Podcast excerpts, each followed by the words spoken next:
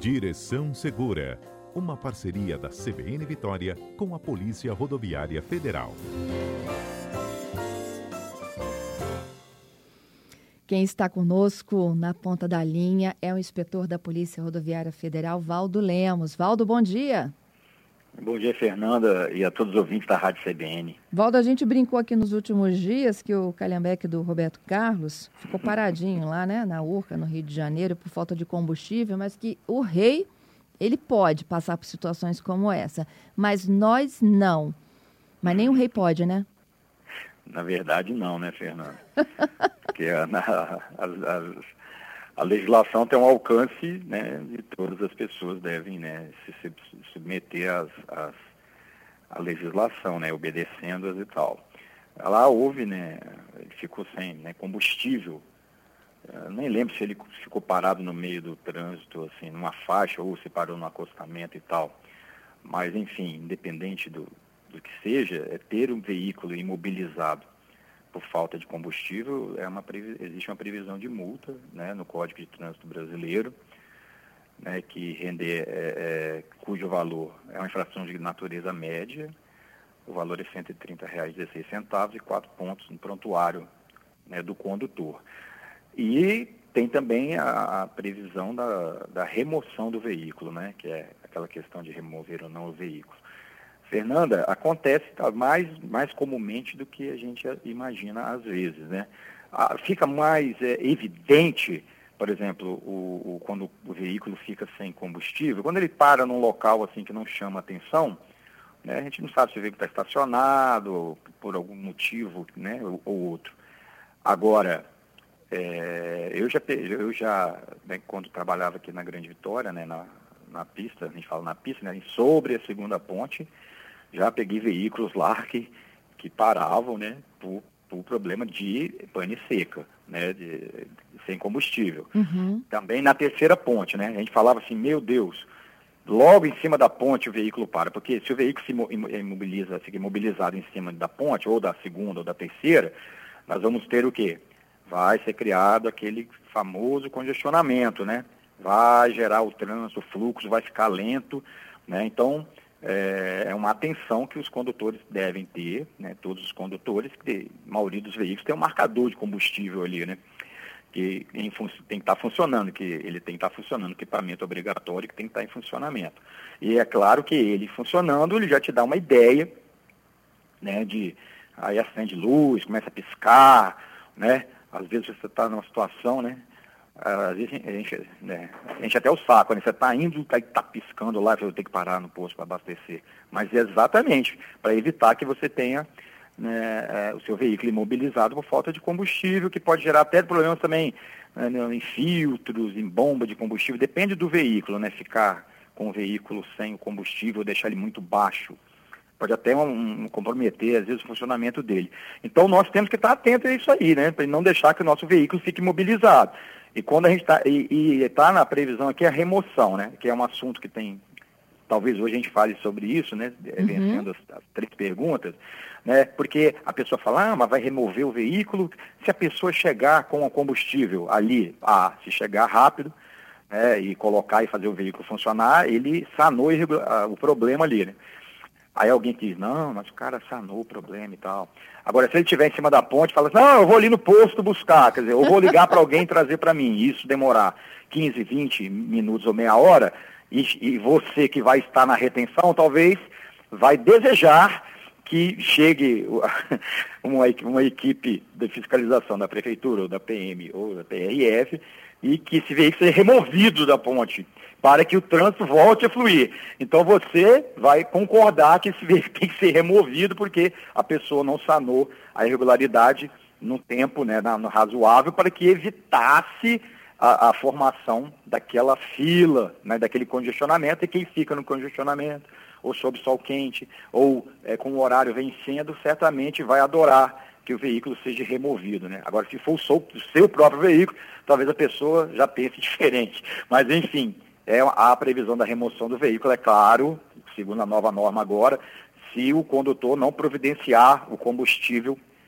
para que ele funcione, e isso sem nenhum prejuízo em relação à multa que deverá ser extraída né, pela falta de combustível, como eu elenquei aqui, como eu já disse, né, falei aqui, uma infração média, quatro pontos no, no prontuário e 130 reais e 16 centavos no emplacamento do veículo. Pois é. é. A assessoria do Roberto deu a seguinte justificativa para o problema lá da, do carro dele, né? Diz que ele estava num longo período de quarentena, é, quarentena rigorosa, não usava praticamente o veículo, e aí ele resolveu tirar o carro da garagem, não se deu conta de que o tanque estava praticamente vazio, 700 metros à frente do apartamento, o carrão parou. Não é? Até que quando a pessoa deixa o veículo parado certo tempo, é bom uma dica, né?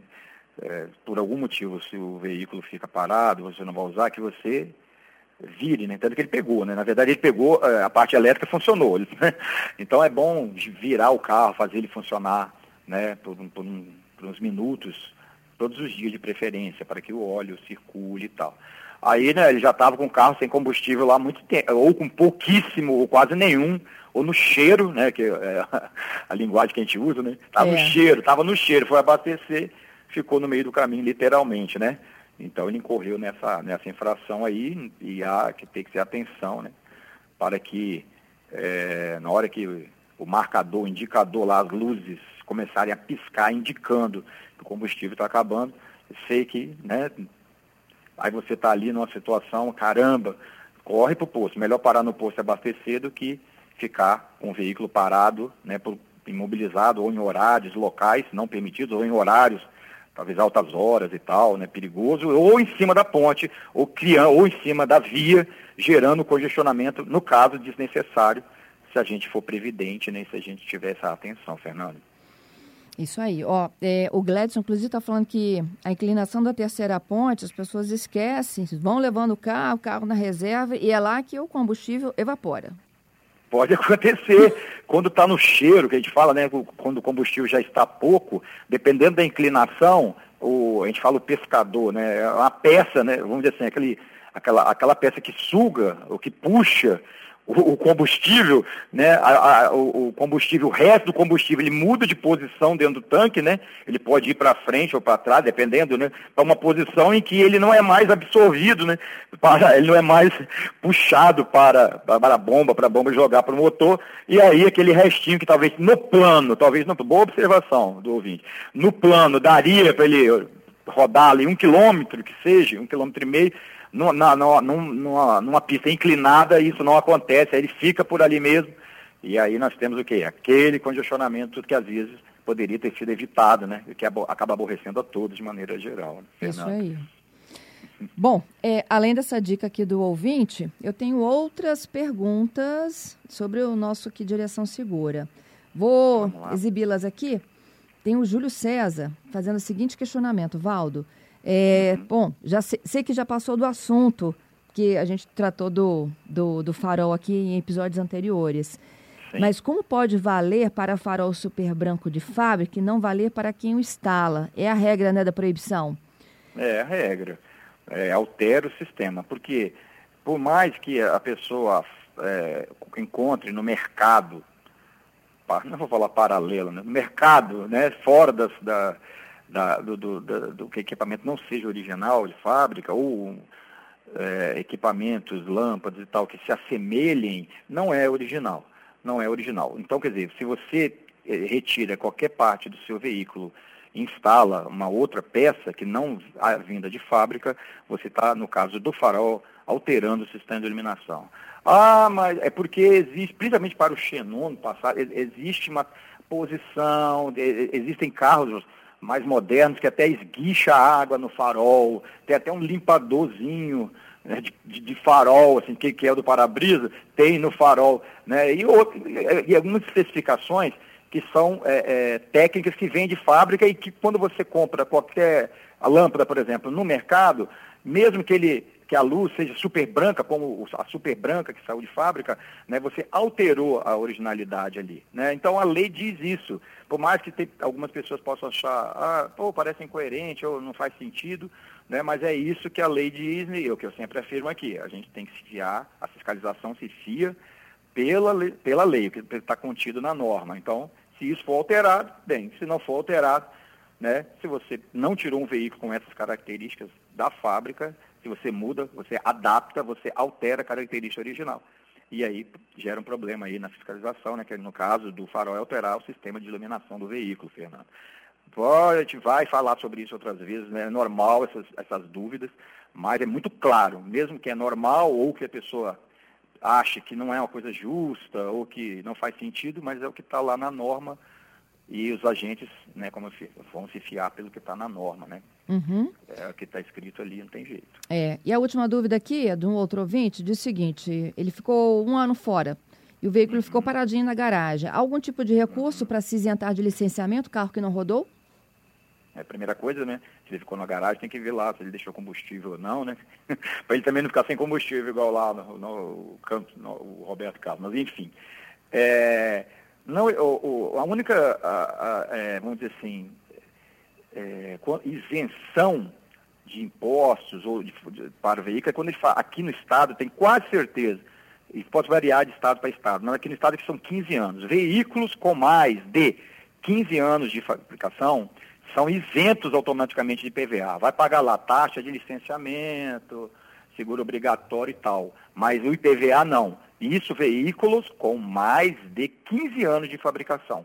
O fato de o veículo não circular, né, seja de qualquer motivo, a pessoa viajou tal, isso não isenta ele da, da, da, do imposto. Né? Ah, ele não rodou, né, então não paga o imposto. Quer dizer, não tem como nem se controlar algo dessa forma, né, Fernando? Como, como é, por mais que não, não, não estamos duvidando aqui da, da boa-fé ou da honestidade do, do nosso ouvinte, né, que o carro não rodou, mas não tem como se comprovar se o carro rodou ou não. Isso assim, eu digo, né, os agentes ou o Estado. Então, quer dizer, o, o, veículo ele tem um licenciamento anual. Usando ou, ou não usando o veículo, esse licenciamento tem que ser renovado a cada ano, para que o veículo seja considerado como licenciado.